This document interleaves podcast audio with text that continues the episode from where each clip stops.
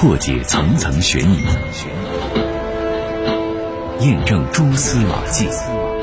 铁线圈啊，烧成一个团儿，引起了侦查人员的重视。这个人我看不清楚了，但是他穿的什么衣服我记得很清楚。灯啊很亮，最后确定是横排尾灯的卧车。用证据还原事实经过，用声音回到案发现场。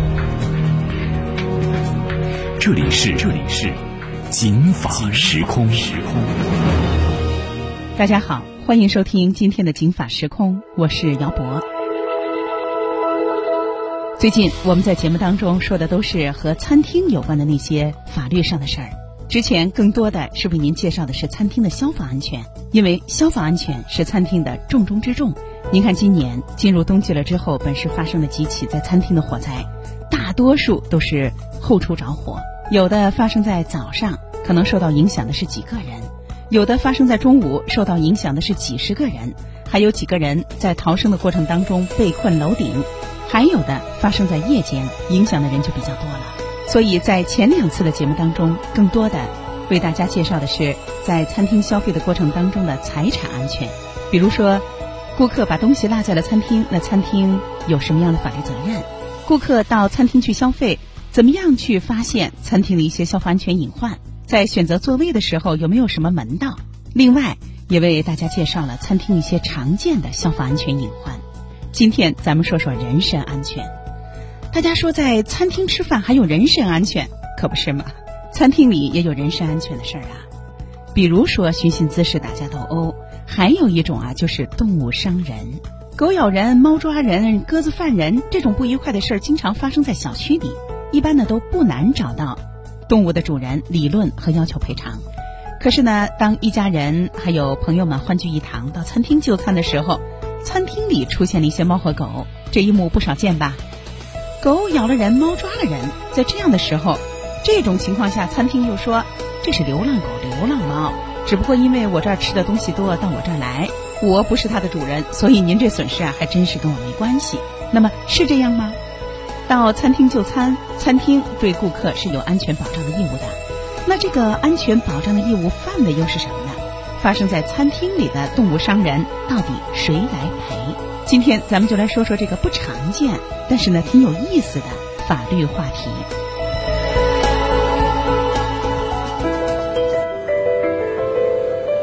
安身在车里，安心在当下，安全。在路上，警法时空，姚博主持。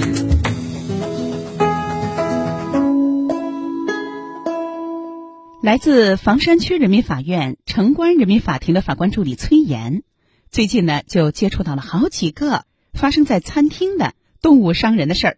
其中一个事情啊，给他留的印象比较深。咱们来听他的介绍。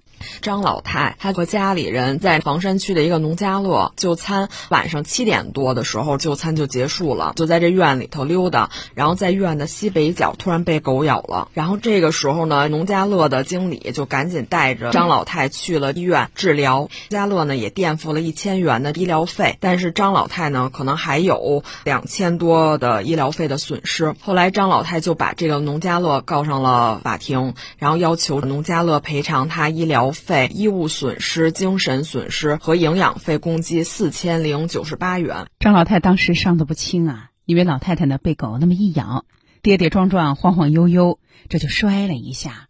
老太太都七十多了，要说事儿小可能也就过去了，这实在是过不去呀，还进了医院呢。各种医药费，大家听啊，将近三千块钱，为这事儿受到了惊吓，在床上躺了好几天。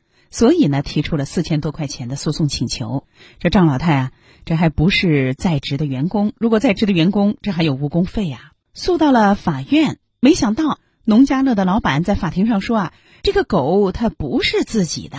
咱们来听当天在庭审的过程当中的情况。庭审当中啊，这个农家乐就觉得这个张老太必须证明受伤啊是因为农家乐导致的，他才承担这个赔偿责任。但是法庭在调查过程当中了解到，狗不是说是农家乐本身饲养的，而是一条流浪狗进入了这个院内。但是这个院里呢没有安装照明的设施，然后也没有大门。也就是说啊，这狗它还真不是这个农家乐的，农家乐的老板不是这狗的主人。不过，因为呢没有安装照明设施，狗进来了之后，老太太没有及时发现，这就没有了躲避的机会。另外，院子也没安装大门，这狗啊说进来就进来。不过呢，周围也有邻居说啊，说这狗啊经常到他们家去，因为啊在他们家呢那不吃的多嘛，所以呢狗就喜欢去，也没有人驱逐，还真是啊时不时的就见到这狗到他们家去遛弯去了。那不是农家乐的狗，狗伤了人，那有农家乐什么法律责任啊？咱们来听崔岩法官的介绍。后来法庭呢就结合张老太的损失、医疗费啊、衣物损失，要求这个农家乐给付这个赔偿。精神损失，法院也没有支持。但是像张老太这个情况，对于精神损失这块还是没有法律和事实的依据的。最后呢，算出的合理的损失，让农家乐是承担了百分之八十的赔偿责任。到这儿，大家可能会觉得有些错愕。哎，这法院都已经查明了，这条咬人的狗它不是农家乐的，农家乐呢只是一个有公益心的好心人。反正我这儿做的是餐饮生意，也少不了有一些残羹剩饭。狗来了，与其饿着，不如啊把那些呢残羹剩饭吃一吃也没什么。那怎么这好心还办了坏事儿？狗咬了人，农家乐还有了法律责任呢？在这个案件当中，法院认为这农家乐不是狗的主人，那为什么要负法律责任？带着这个问题，我采访了审理过好几起类似的宠物或者豢养的动物伤人的案件的海淀区人民法院的法官王媛媛。咱们一块儿来听听王法官给我们介绍这一类情况，它背后的法理。首先呢，在类似的流浪狗问题这个案件中呢，可以先区分一下什么叫做动物饲养人。这这块呢，我想可以区分三个概念。首先是这种流浪狗原来的饲养人，第二个概念呢是这个流浪动物有没有一个新的饲养人，爱心的人士或者是其他的人长期固定的给这个流浪动物去喂食。这些爱心人士的行为呢，也吸引这些流浪动物长期的在自己的居所附近活动。有些人甚至都给这个动物起了名字，他就是随便叫这个狗，或者是他的言行已经实际上能够影响或者控制这个流浪动物。像这种情况下呢，我们就可以看作在法律上它已经跟这个动物之间形成了一种新的饲养关系。这种情况下，我们就可以把它界定为一个新的饲养人。然后还有一个概念就是说，流浪动物有一种临时的喂养人，这就是那种普通咱们生活中碰到的小狗，可能经常附近出现，手里有东西，我喂它一下，它并没有跟这个动物形成一种长期固定的关系。像这种情况下，在法律上就不能叫它是一种新的饲养这个概念。那您听，即便是流浪动物，它和人之间呢也有几种关系。一种呢就是这流浪动物的原来的饲养人，那就是它的主人啊。所以，我们国家呢目前对动物的保护，其实法律上还是有很多空白。在一些西方动物保护的法律法规相对健全的国家，家里的这种宠物，因为它的动物呢它是分四种啊：实验动物、宠物、宠物呢也叫陪伴动物。还有一种呢，就是像牛啊、羊啊这一类的畜牧业的食用动物；还有一种是濒危动物，它涉及四种动物。其中呢，对于这种宠物和陪伴动物是不能轻易遗弃的。你要是实在养不了了，你得送到专门的爱心救助站，而不能随便的就抛弃。法律法规呢，对这种陪伴性、宠物性的动物的遗弃是有严格的规定的。您要是轻易的遗弃自己的陪伴动物、饲养动物，那是要违法的。可是目前呢，我们国家呢，对于成了流浪动物的宠物的主人，没有相关的法律的惩处和约束。这是第一种哈，就是流浪动物的原来的主人，这是一种关系。第二种关系就是流浪动物的新饲养人，这就适合在这个案件当中的这个农家乐的老板。农家乐的老板呢，说到底是个爱心人士，时不时的喂点吃的。这狗呢，也就长期在农家乐的附近活动。您听，刚才呢，王媛媛法官说啊，有的呢还给狗起了名字，这样上的狗就更容易在感情上和行为上受到新的饲养人的影响、管理和控制了。这是第二种，第三种就是流浪动物的临时喂养人，就是没有长期的固定的，偶尔呢看到了，哎呦，觉得挺可怜，买一个妙鲜包给吃一吃，或者随手给喂点狗粮，呃，喂点吃的东西，仅此而已。基本上处于一种野外求生、无人管理、无人爱护的状态，这个叫做临时喂养人。可是现在动物伤人了，那农家乐呢？它属于什么呢？临时喂养人还是新主人呢？这个背后的法律义务可是不同呢。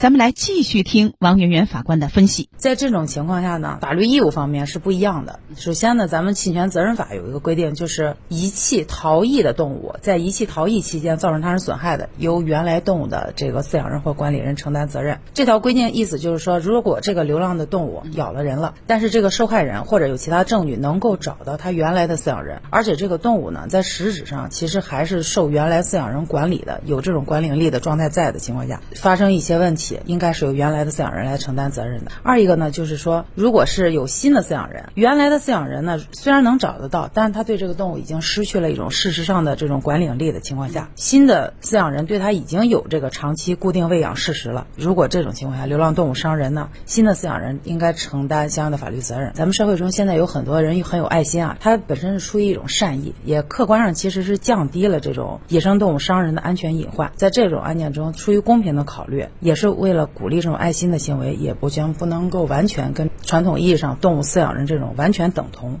为了达到一个更好的社会效果中，在部分的案件中可以认定这个爱心人士承担部分责任，不是说所有的案件中这种新的饲养人，餐厅老板就喂养他。如果是看到相应证据，他已经达到一个长期固定事实，成为一个新的饲养人情况下，咱就一定认定他是部分责任，也不一定完全这样说。有很多需要考虑的这个细节，具体案件具体分析，伤害事件中具体的情节原因是怎么样，对受伤的人造成伤害的这个程度怎么样，然后根据不同的案件具体证据不同，可能会。有不同的判定。那还有一种就是临时的喂养人啊，我也不是长期的饲养人，就见到了喂一下，仅此而已。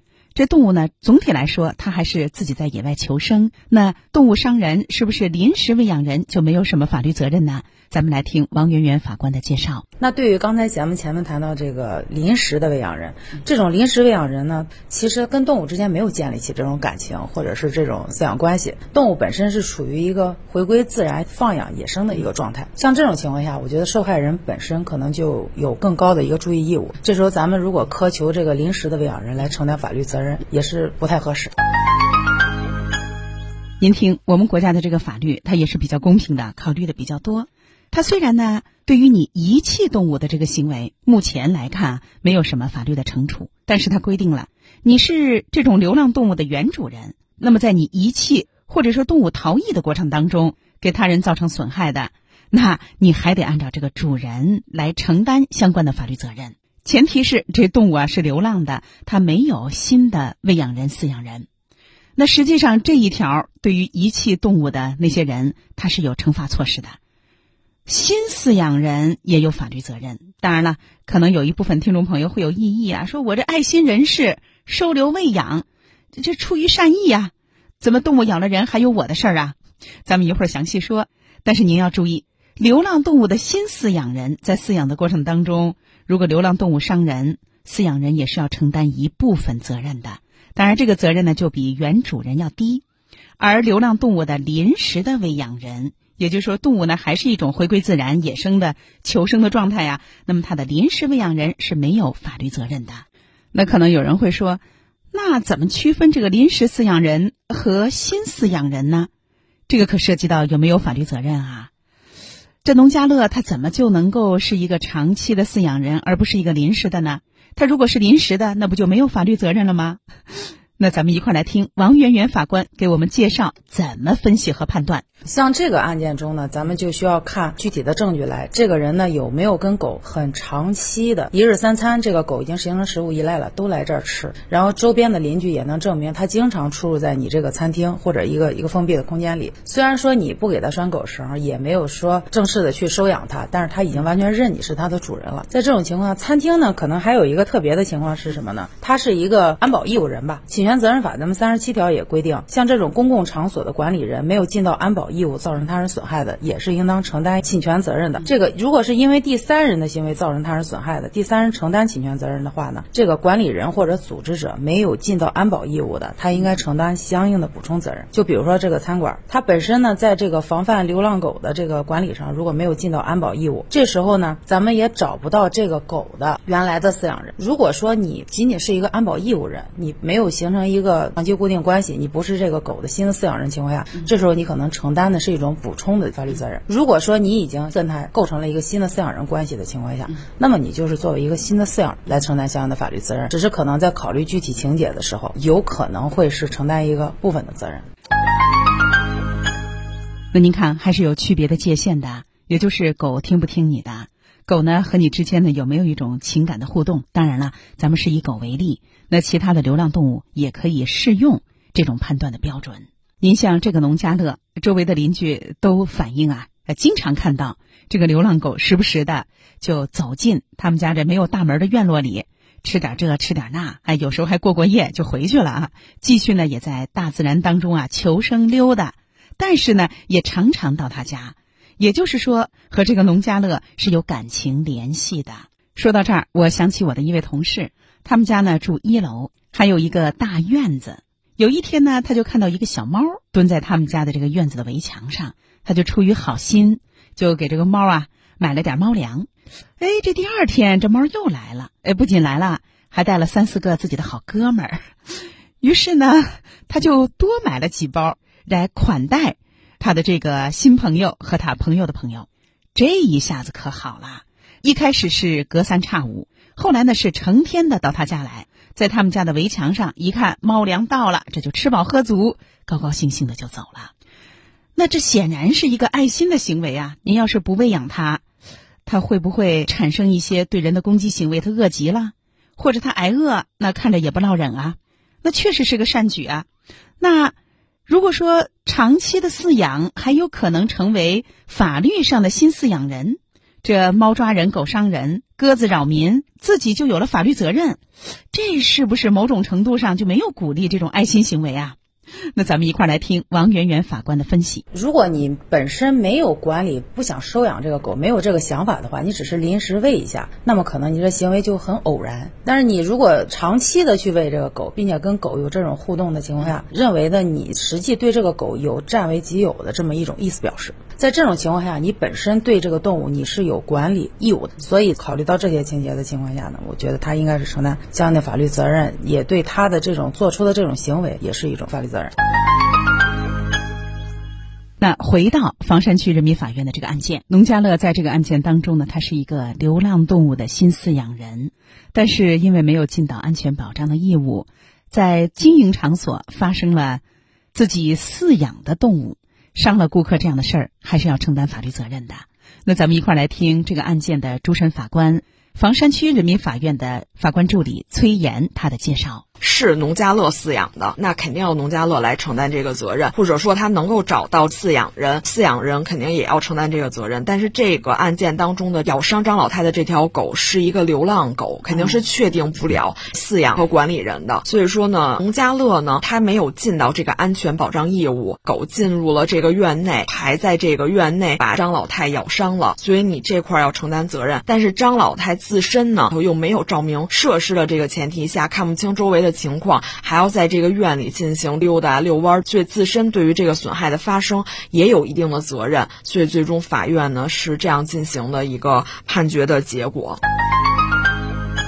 所以这个案子判了，案件判决农家院承担张老太太各种损失的百分之八十的赔偿的责任，算下来呢一千多块钱，钱不多，但是这个案子很有意义啊。他就明确了流浪动物的新饲养人，您别光顾着献爱心，这个爱心的对面那就是管理的责任。您既然献爱心了，那就得管，还得打这个防疫免疫针，呃，及时的领狗证，因为爱心不仅仅局限于喂养。那大家可能会说了，我是出于爱心怜悯流浪动物喂点东西。怎么喂了之后还喂出了一大堆的控制管束的这种法律义务，甚至呢有可能还承担民事赔偿责任这种法律责任呢？可不是吗？那如果您想成为这个动物的长期饲养人，您就要注意了。您的爱心饲养实际上就是对动物的一种控制啊。您饲养它的这个过程当中，哪怕是每天的几个时间段，你在心理上会感觉它是属于你的。在这样的情况下，您就得管着他。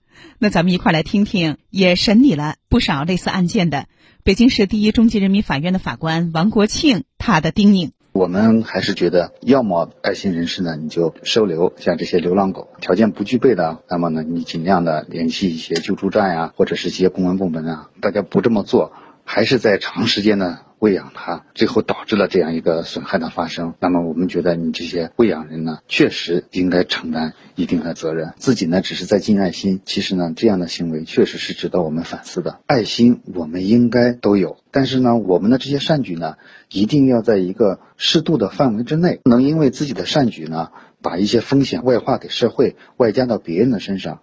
那么，既然我们愿意去喂养这些流浪狗，我们有爱心，那么我们就完全可以选择比较妥当的方法，我们就彻底的去收留它，或者在条件不具备的时候，我们找一些的救助站把它带走，这都是比较理性的一个方式。我再多说两句啊，也就是说，人的这个喂养行为不可避免的会让动物产生对食物，进而呢对人的情感的依赖，使得呢动物长期的生活在这个饲养人的附近。不过您要喂它的过程当中也得管它，起码它在你的这个地方吃东西或者溜达或者玩的时候，你得管，因为这个时候它听你的，这就是这个道理的核心。也可能呢，您还不至于说啊，我长期的喂个猫喂个狗，我就给它办个证儿，我呢就给它打个疫苗，还没到那份儿上。但是起码它在你这儿吃东西的时候、玩的时候，你得管束它。所以您看，这个长期的、免费的、固定的喂养的这种喂养关系，它也是一个法律责任，不仅仅是一个献爱心和善举的事儿。所以，咱们来听听王媛媛法官对于这一类啊流浪动物的爱心人士饲养人他的法律提示。咱们看这种流浪动物啊，在野外求生无人管理的这种情况下呢，一些伤害事件在所难免。一些有饲养经验的人，特别是想长期固定喂养动物的这些爱心人士，其实首先他应该充分认识到流浪动物本身是具有一定危险性的。你喂这个动物，咱们也要管理好。对流浪动物，你应该采取一个必要的安全防护措施，进行一些必要的防疫免疫工作，及时领取狗证，这些都是需要考虑的因素。我觉得爱心呢，不应该仅仅局限于喂养，应该真正的把流浪动物约束起来。管理起来，也可以避免对别人造成不必要的伤害，自己也可以避免，就是因为献爱心反而承担了法律责任，自己也觉得挺亏的，这对自己也是一个防范。二一个就是，如果不想长期喂养这些流浪动物的人啊，只是我想临时献个爱心，这种也可以及时的把流浪动物送到一些公益机构去，或者提供相应的信息，这样呢也减少这个流浪动物在社会中给社会带来的安全隐患。然后同时，我觉得还有一个想法，就是流浪狗问题可能不仅仅是一个个人努力的问题。咱们社会可能也可以考虑建立起相应的机制。你像德国，它是一个号称看不到流浪狗的国家，它这块主要是有严格的立法，不是随便都能养狗的。你养狗首先要进行一个就是知识培训，还有相应的测验。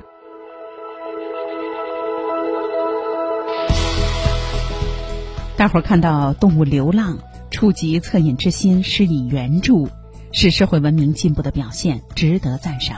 不过，流浪动物它是个生命啊。它如果长期脱离人类的控制，随处觅食，那可以想到的是，本身可能携带大量的病菌，没有约束的措施，伤害事件不可避免。所以提醒爱心人士，您要是施爱心，还得管束，爱它就得约束它，管好它。这个管不仅仅是控制啊，还有对它行为的很好的引导。说到这个餐厅的动物伤人，哎，我忽然想到啊。现在呢，咱们北京市这种主题动物的餐厅是越来越多了。二十世纪九十年代，在欧美一些国家，动物的主题餐厅出现了。人们是对就餐的品质的要求不断攀升，不仅仅是就餐，还希望呢，这个就餐环境呢有一些愉快的氛围、文化氛围和个性化。有的餐厅呢就开始允许允许你带你们家的动物来。啊，当然了，我们北京市目前的养犬规定呢是不允许带。宠物进公共场所、娱乐场所、这种餐厅、这种消费场所的，但是如果餐厅愿意，那另当别论啊。之后呢，又出现了一些动物主题的餐厅，比如说猫主题呀、狗主题呀，品种丰富哈。您平时见不着的猫和狗，您在这儿您都能见上。甚至呢，有的餐厅还有企鹅。您要是餐厅里有了动物这种主题和动物，那作为餐厅的经营者，你的法律责任就多了。像我们国家的香港地区，对于一些餐厅、咖啡馆，为了增加人气，饲养动物供顾客赏玩、招揽顾客，有专门的立法。不仅关注的是你对这个动物到底有没有尽到照顾和对待的责任，同时呢，还对于怎么样招揽顾客、怎么样保障顾客的食品安全和人身安全，也做了相关的法律和规管。不管您是临时的喂养人，还是流浪动物的长期饲养人，特别是长期饲养人，在饲养的过程当中，除了献爱心，除了和动物之间有了这种情感的联系，也多了一份法律责任。特别是餐厅这种经营场所，如果有动物，那么管好这个动物，哪怕是它临时啊到您家来做客，临时吃点东西，更得控制和管理好这个动物。因为呢，为消费者提供一个安全的就餐环境，是餐厅的基本的法律责任。那今天的警法时空到这就结束了，姚博感谢您的收听，也欢迎您继续收听交通广播以下的精彩节目。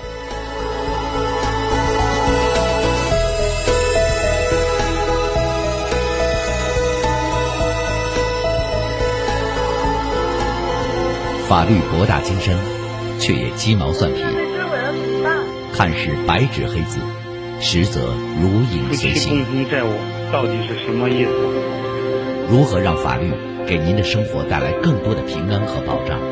现在起，请在微信公众号里搜索“警法时空”或“姚博幺零三九”，不仅有警法时空往期节目内容，更有公益律师及时回答您的法律咨询。